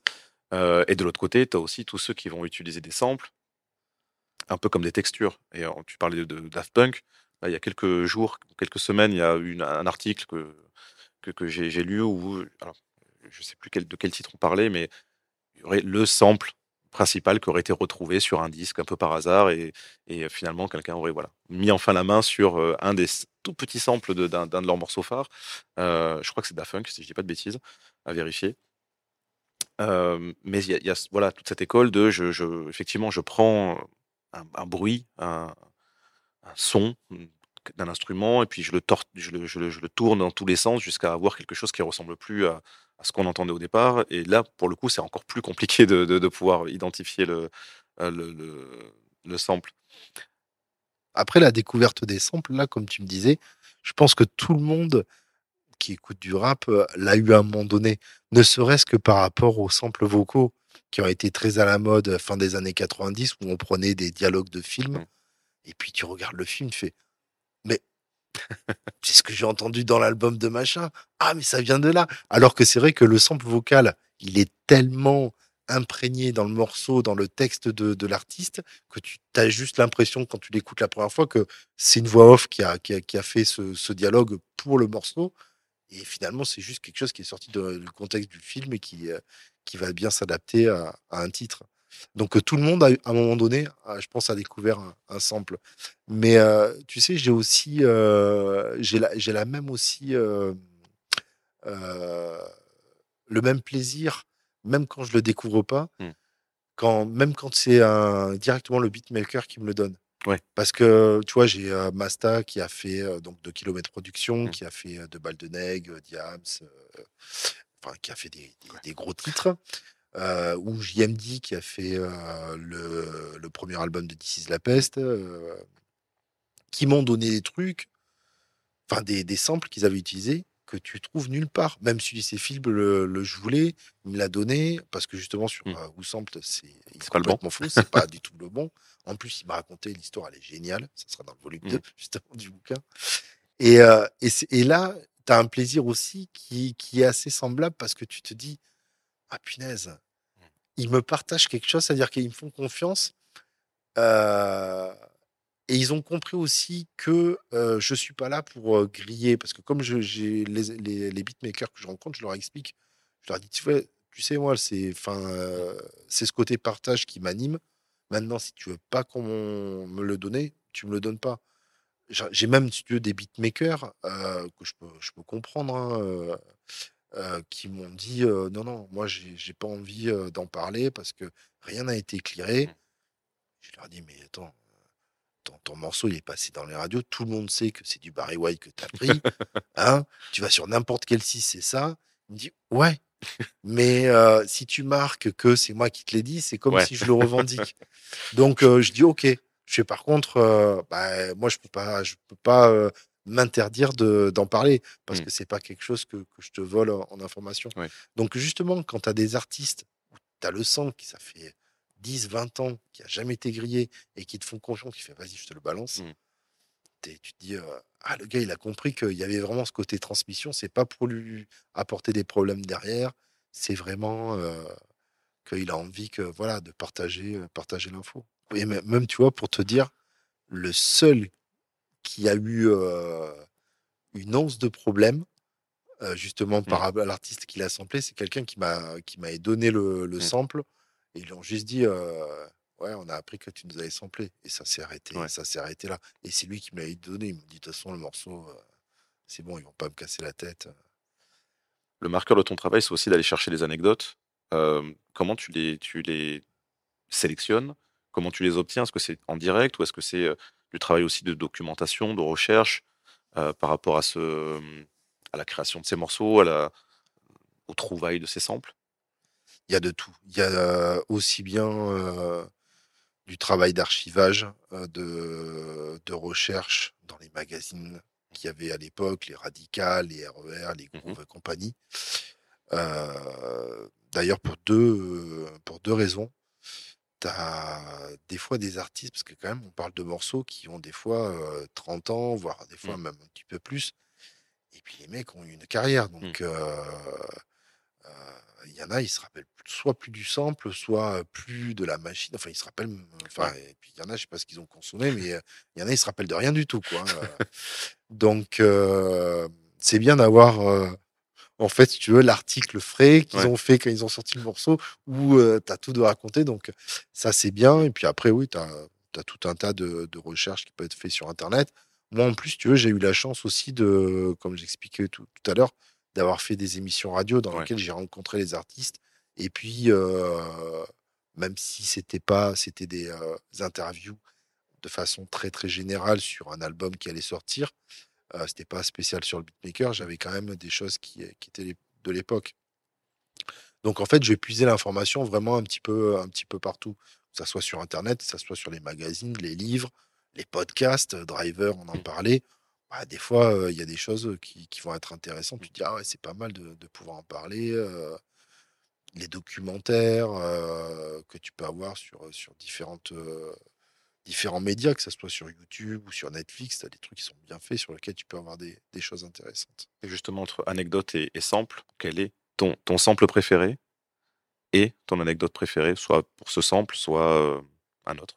Euh, mon sample préféré, euh, bah, je vais pas changer parce qu'on avait déjà posé la question. euh, c'est William Bell, qui a été samplé par Alchemist pour Dility People Mhm.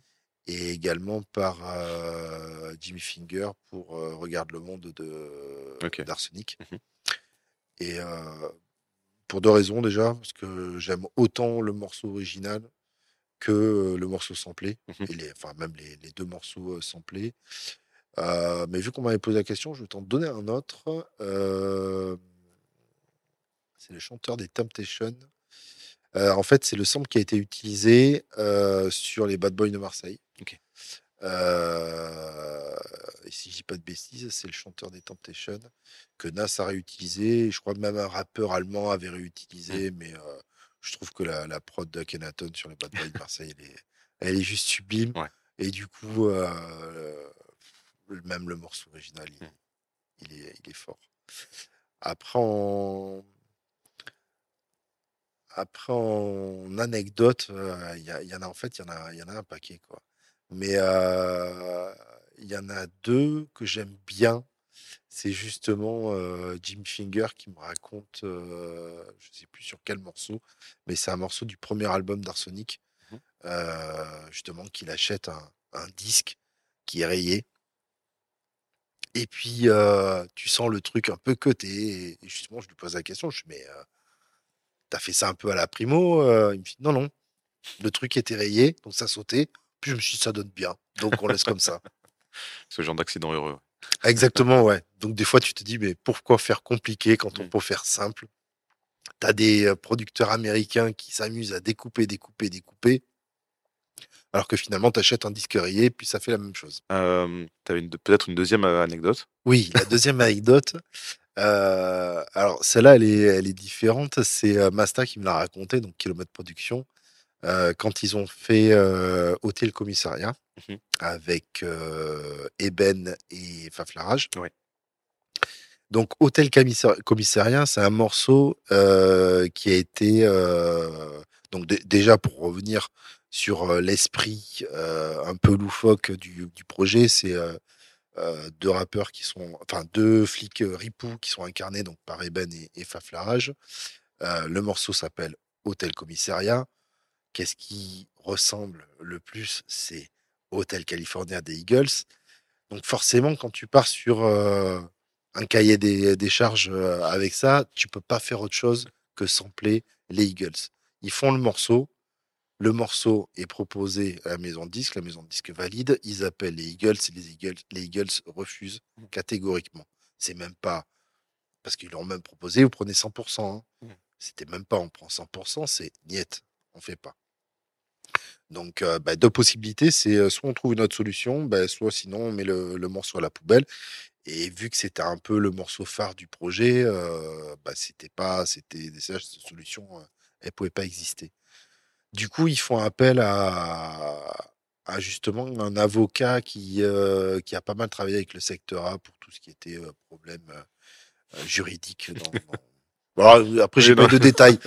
Problème juridique, donc je sais pas après sur. ça euh, devait forcément être un bon avocat parce que C'était un très le, bon le sec- le avocat. secteur a eu beaucoup de, de, Voilà, c'est pour, ça.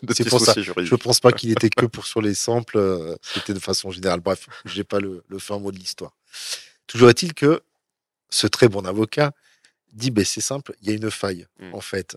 Euh, si tu fais une parodie du morceau, Mhm. chose qu'on fait par exemple euh, les inconnus quand ils ont commencé à faire du rap un peu rigolo, eux ils sont pas pris la tête, hein, ils ont samplé et puis on leur a rien refusé. Quand tu fais une parodie, en fait, on ne peut pas te refuser le morceau. La seule chose, c'est que tu n'as pas le droit d'utiliser le master. Donc, je reviens sur ce que je disais. Le master, c'est réutiliser directement l'enregistrement Ouais. original du, de l'artiste. Donc, ce qui s'est passé, euh, c'est qu'ils ont juste dû faire une interpolation. Ouais, Maintenant, faire rejouer le morceau. ouais. voilà, faire rejouer le morceau. Maintenant, je dis juste, mais l'histoire ne s'arrête pas là, ça n'a pas été si simple que ça. C'est que euh, dans l'interpolation, il faut que ça soit euh, à l'identique. Mm. C'est-à-dire que finalement, on te refuse de prendre le master. Par contre, ce que tu dois rejouer doit être à l'identique de ton master. L'histoire un peu folle parce Ouais. que finalement, tu te dis, bah, pourquoi tu me refuses, sachant que je dois faire exactement la même chose? Et ce qui se passe, c'est que les Eagles, quand ils ont fait euh, ce morceau, Hotel, Commissar- euh, Hotel California, euh, ça a été fait non pas avec la guitare classique, euh, la Fender, la Strato Fender que tout le Mm. monde peut avoir. Non, c'était avec une, une guitare à deux manches, de 12 cordes, un truc bien spécial qui se trouve pas partout. Mm. Et donc, euh, bah, ils ont dû trouver déjà le guitariste. Alors, je sais pas, parce que je sais qu'il y a eu une histoire un peu semblable. Et c'était le guitariste de Lofofora qui avait rejoué le morceau. Mais là, je crois que c'était un, guitariste de Johnny Hallyday Mhm. qui a rejoué le, le morceau. Bon, à vérifier ça. Euh, et c'est pareil, au niveau de l'enregistrement, faut positionner le micro, enfin, faut que le Ouais. truc soit l'identique. Donc, euh, galère, mais en tout cas, ils ont réussi vu que le morceau existe et, et est sorti. Ouais, c'est incroyable.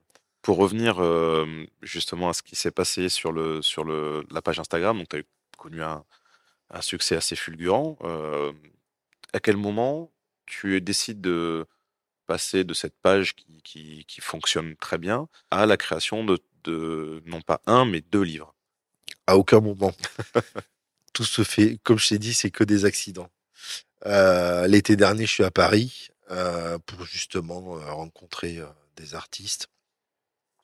Et puis, des artistes d'ailleurs comme Coma et Moclès de la, la Connexion, qui ont une boutique dans le 18e, euh, la Secret Boutique. Et justement, ben, j'en profite dans la boutique pour faire quelques emplettes et acheter, bah, acheter des, entre autres des, des bouquins. Mhm.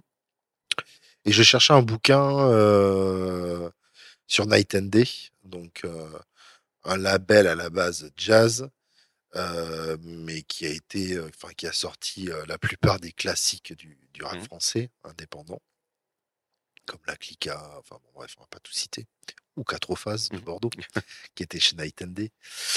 Euh, et il se trouve qu'en fait, ils étaient en, ils s'étaient épuisés par rapport à, ça- à, à ce, à ce livre-là. Donc, euh, du coup, euh, bah, je savais qui l'avait écrit. Euh, un monsieur qui s'appelle Bursty de Braza, qui avait justement collaboré avec des Bordelais quelques années auparavant.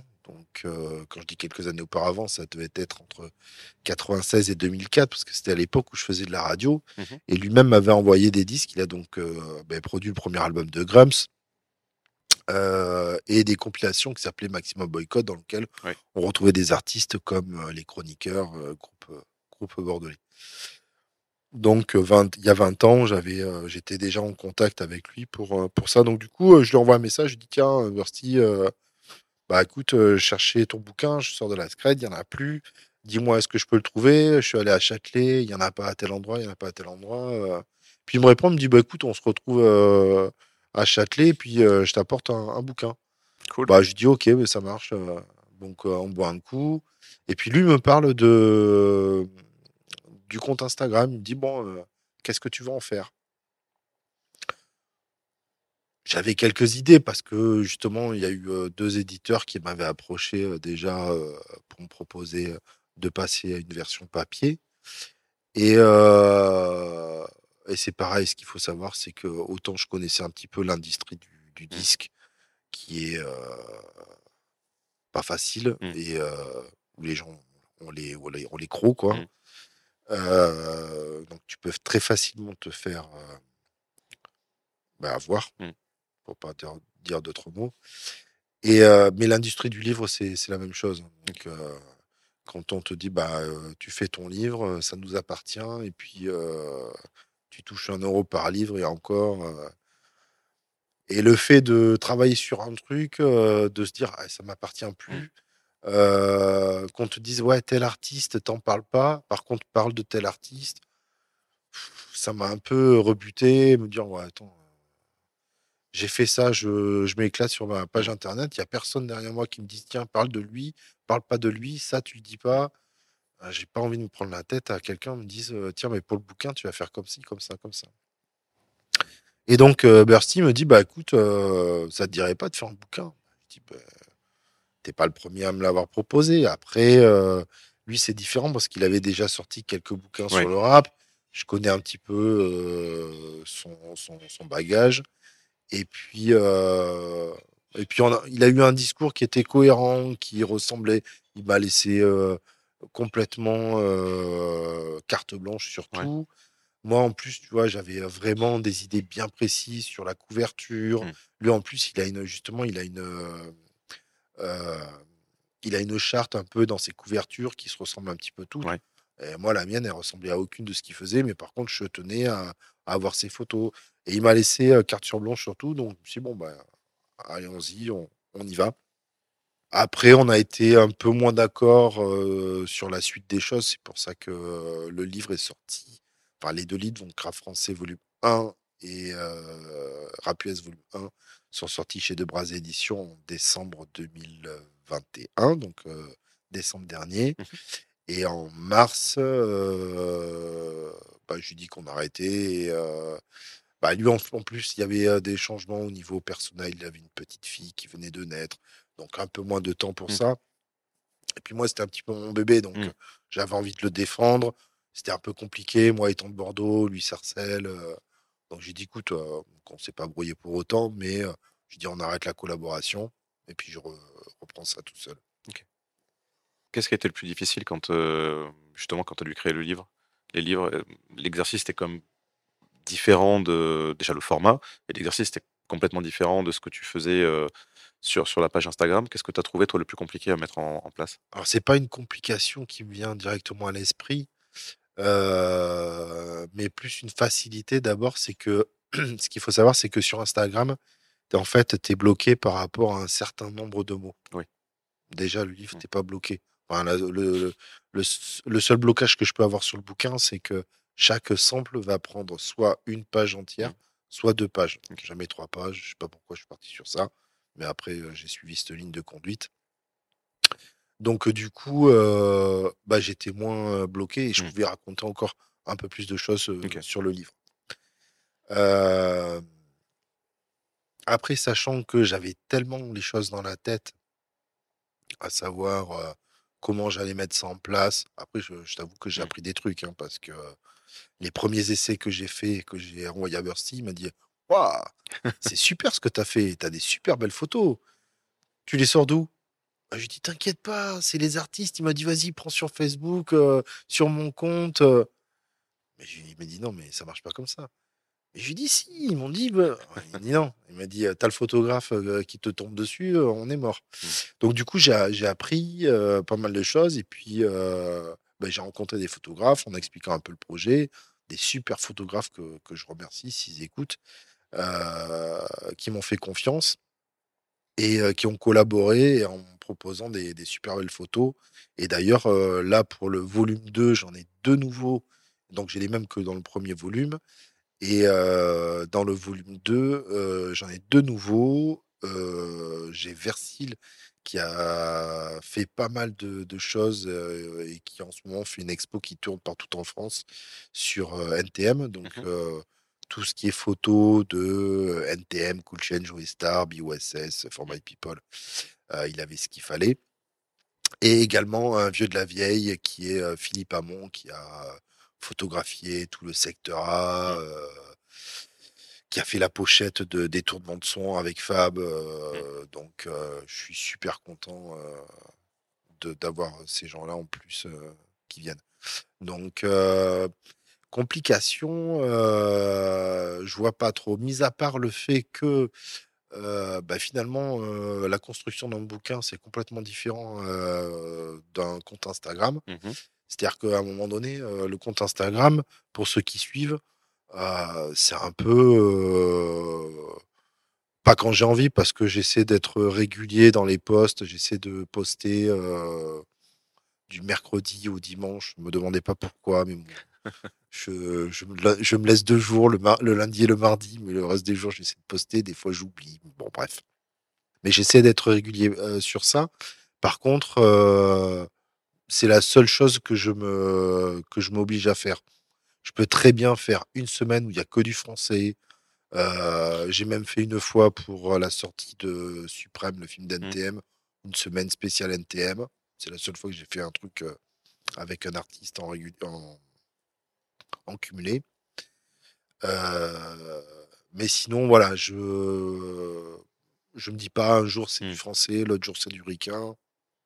Si j'ai envie de poster du français pendant plusieurs jours ou du ricain, je fais vraiment ce que je veux.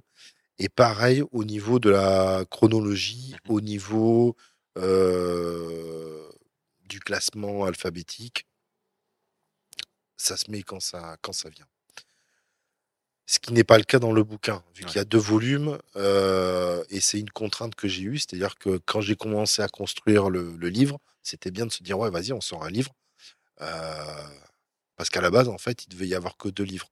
Un sur le français, un sur le US, et un troisième qui sortira un jour sur l'électropop. Mm. Chose que j'ai pas encore développée. J'ai mis quelques articles, mais c'est quelque chose que j'aimerais bien euh, développer. Après, euh, sachant que je suis tout seul sur ce projet, c'est plus par, euh, par manque de temps.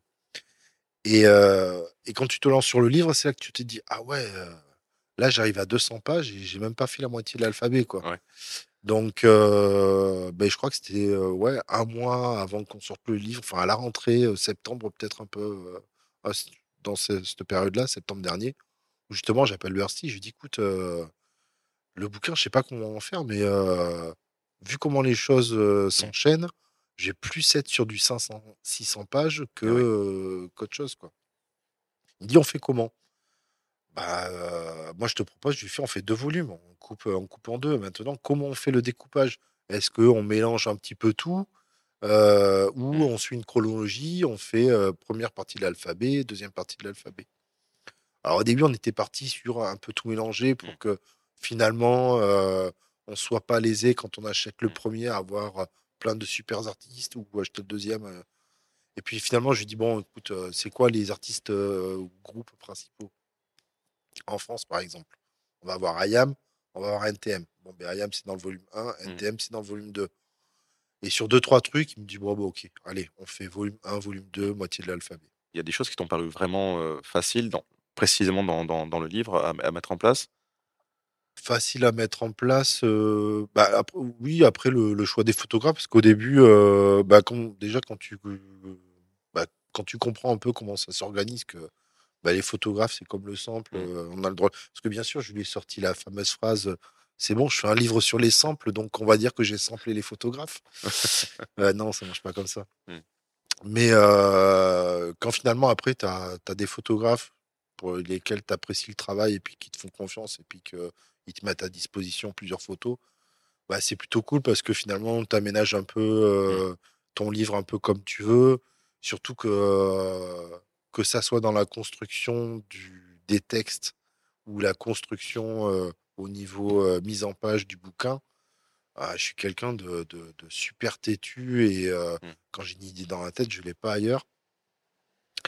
Et, et c'est vrai que bah, le fait de te dire ah tiens cette photo ça va plus aller pour tel morceau et puis tu la découpes différemment pour bien que ça prenne toute la page. Tu te dis ah celle-là j'ai plus envie de la voir en très grande. Donc c'est plus voilà la liberté pour la pour la mise en page.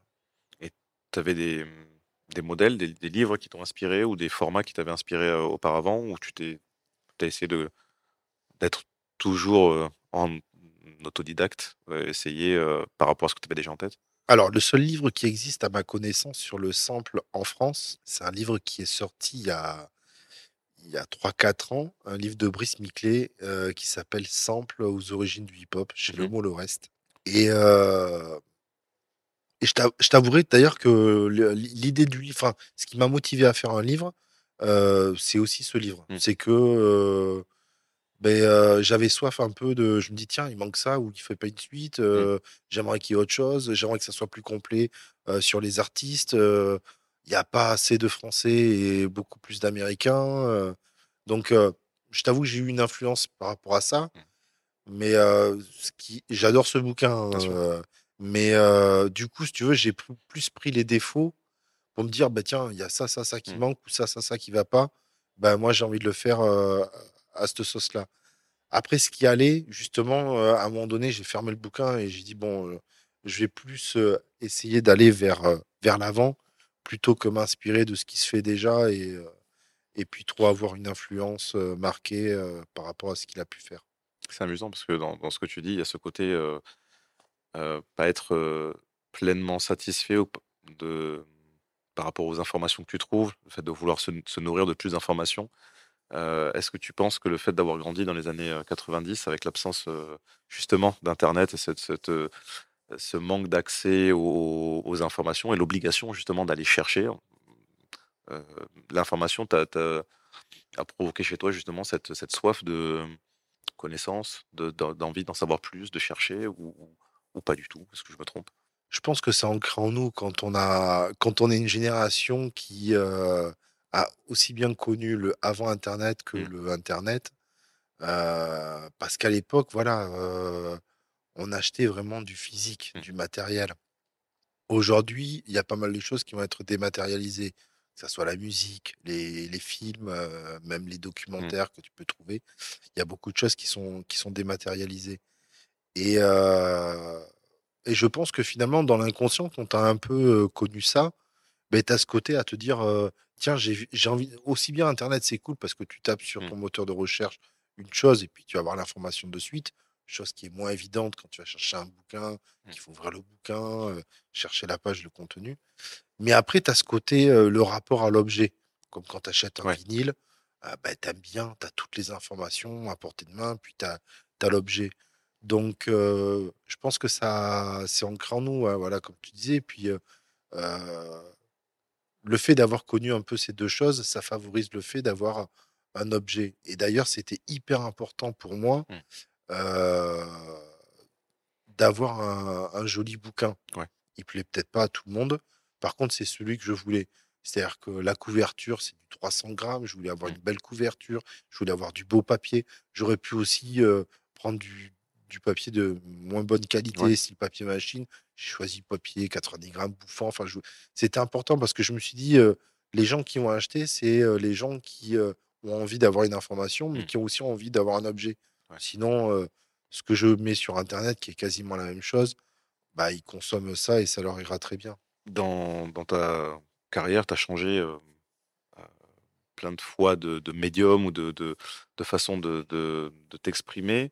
Euh, mais est-ce que tu, tu as eu des, des mentors ou est-ce qu'il y a des personnes vers qui tu te tournes quand euh, soit tu es coincé artistiquement ou en tout cas dans tes recherches ou dans ta façon de travailler ou est-ce que tu fonctionnes euh, bah, comme tu gères ton, ton, ton activité actuellement, de, tout simplement, tout seul?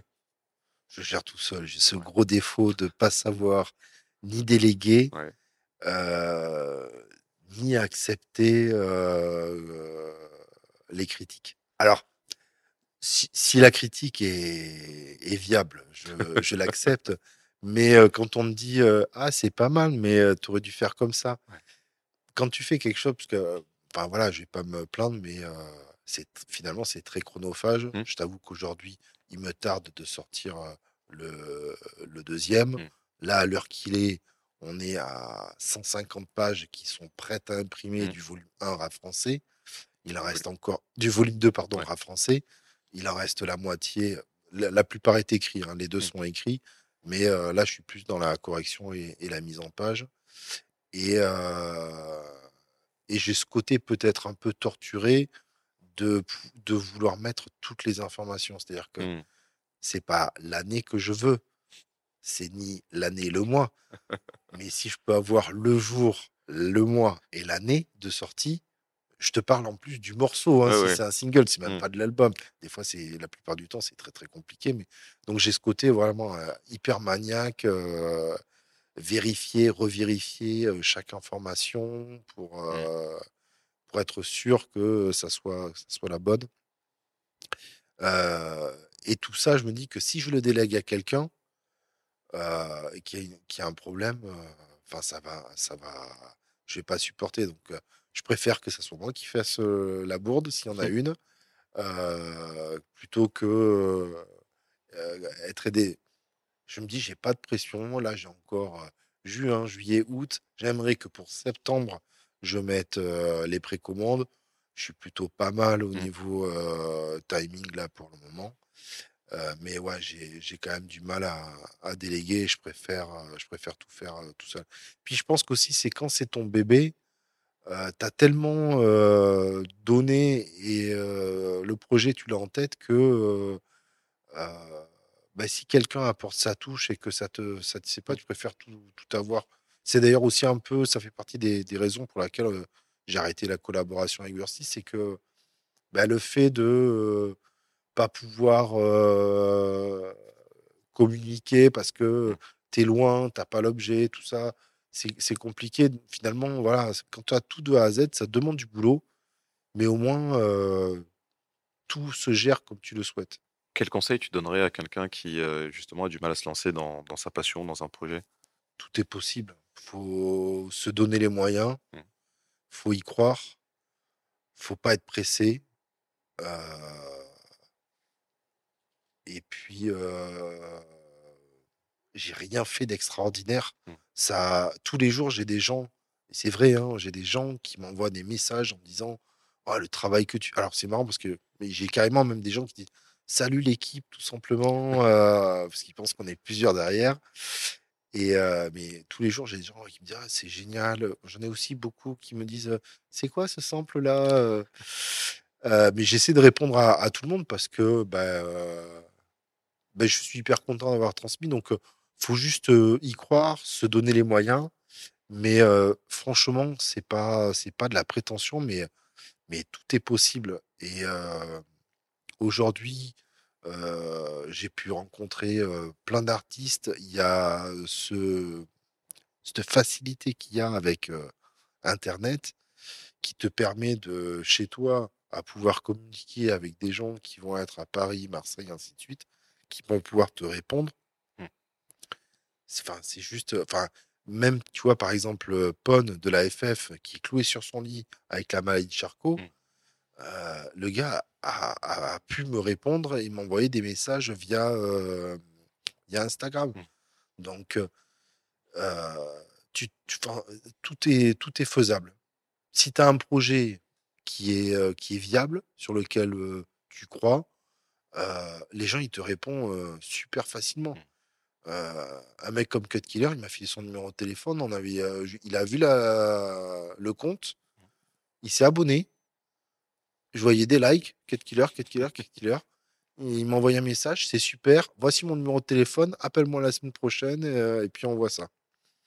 Et tu te dis, ah ouais, en 10 minutes, il a découvert, il a liké, et il m'a envoyé le numéro de téléphone.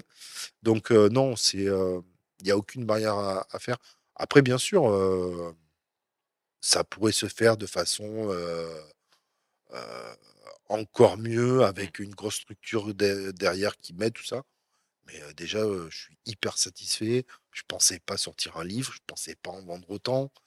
Euh, et puis, je suis content que, euh, que bah, quand les gens ils m'envoient le livre qu'ils ont bien reçu, comme à Noël qui mettait le livre sur autour du sapin, tu fais waouh, ce que j'ai fait, ben, ça fait plaisir aux gens et les gens ils sont hyper contents. euh.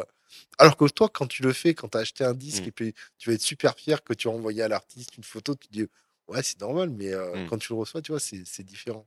Tu as passé ta, ta vie, que tu en aies conscience ou pas, en tout cas, à documenter le, le- le- le mouvement hip-hop, que ce soit sur, sur Bordeaux et maintenant sur la France et les États-Unis. Euh, donc, quelque part, tu as apporté beaucoup au hip-hop. Euh, Qu'est-ce que le hip-hop t'a apporté? Énormément aussi, parce que tu vois, euh, tout à l'heure, je sais plus ce que tu disais, euh, j'avais envie de rebondir, donc euh, ça, ça me permet de rebondir maintenant. Mais le hip-hop euh, m'a éduqué aussi. C'est un peu, pas un parent, mais un grand frère, tu vois, surtout en étant fils unique. bah, tu, tu, tu sais pas la relation qu'il y a d'avoir un frère ou une sœur, euh, à demander conseil, tout comme ça. Bah, le hip-hop, ça va parler euh, de plein, plein de choses. Mm. Des filles, de la société, des trucs rigolos, euh, des trucs beaucoup plus durs. Mm. Et, et ça t'éduque déjà dans, dans les modes de vie, dans la façon de voir les choses.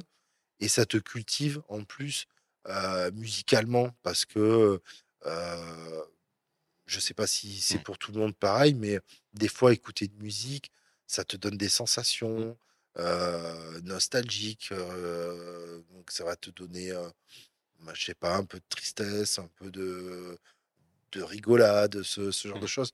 Donc, ça a été, ça a été vraiment, euh, ça m'a, ça m'a énormément apporté.